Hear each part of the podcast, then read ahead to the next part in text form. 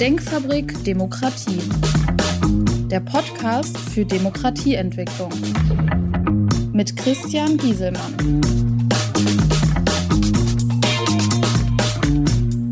Hallo, mein Name ist Christian Gieselmann.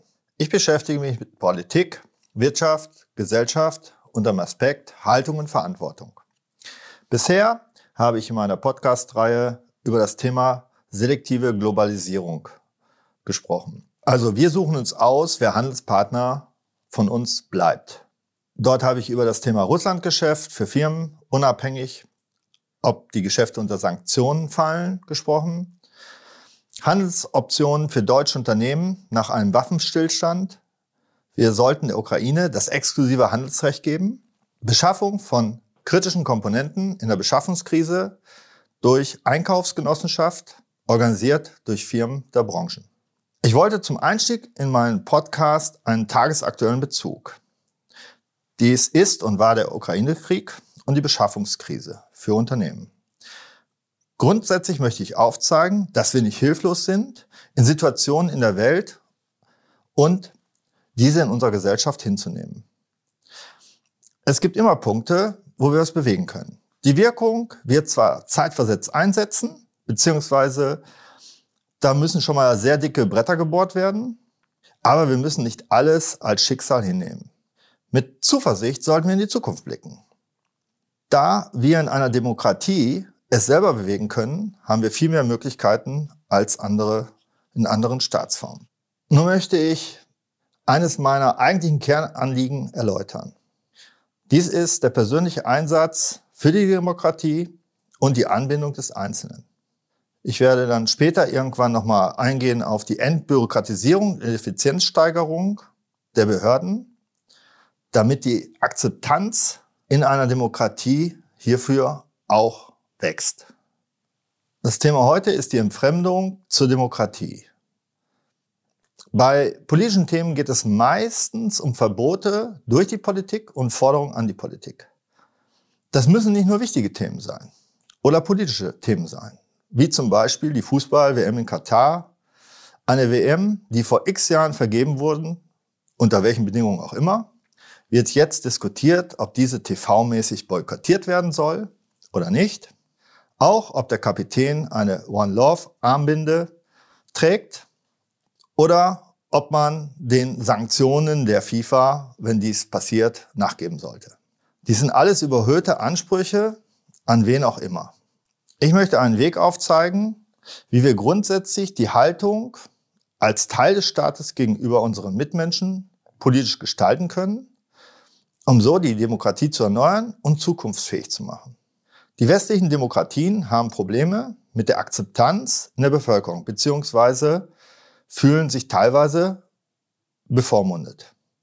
Die Identität als Nation, Volk ist schwer geworden und man fühlt sich teilweise ineffizient gegenüber autokratischen Systemen.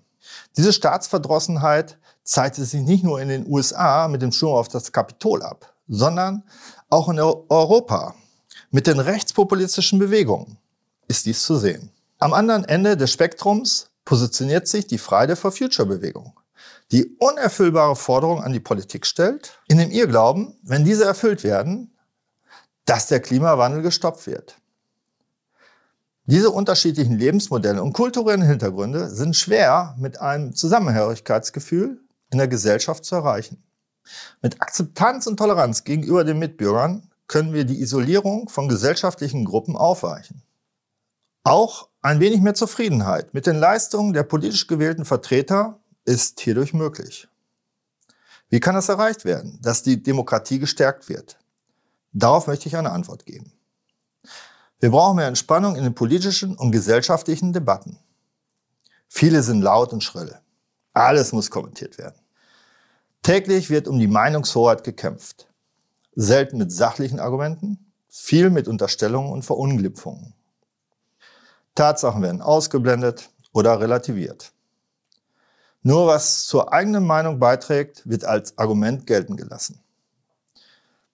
Eine moralische Überlegenheit rechtfertigt praktisch alles. Wie können wir dieses Schema durchbrechen?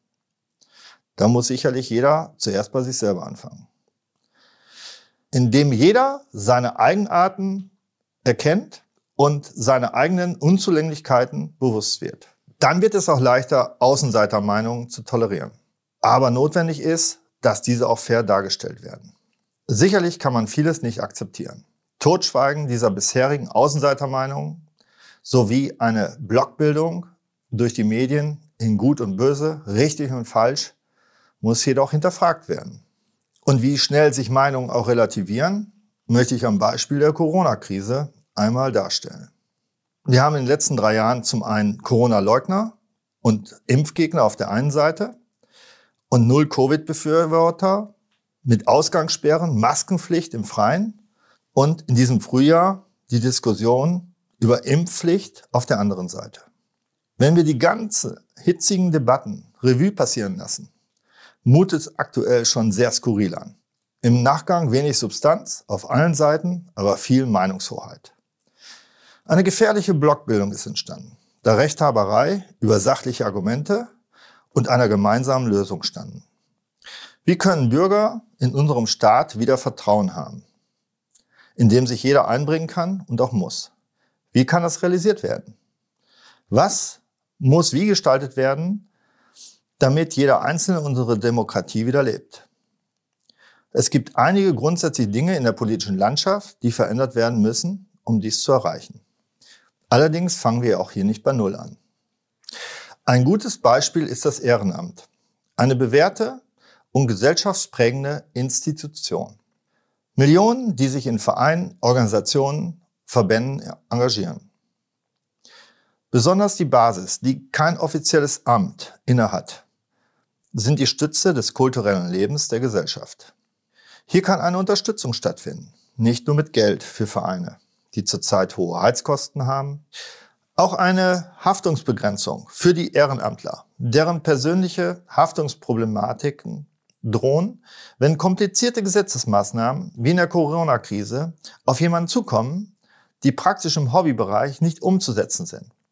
Und deshalb die Einstellung von Leistungen stattfindet, da verständlicherweise niemand verantwortlich sein will, was man selber nicht bewältigen kann. Die Vereine leisten großartige Arbeit bei dem Toleranzgedanken gegenüber anderen Mitbürgern. Die Sportvereine die die Integration der Kinder und Jugendlichen fördern, die als Migranten zu uns kommen. Wir sollten mehr Anstrengungen zur Unterstützung unserer traditionellen Vereinskultur leisten.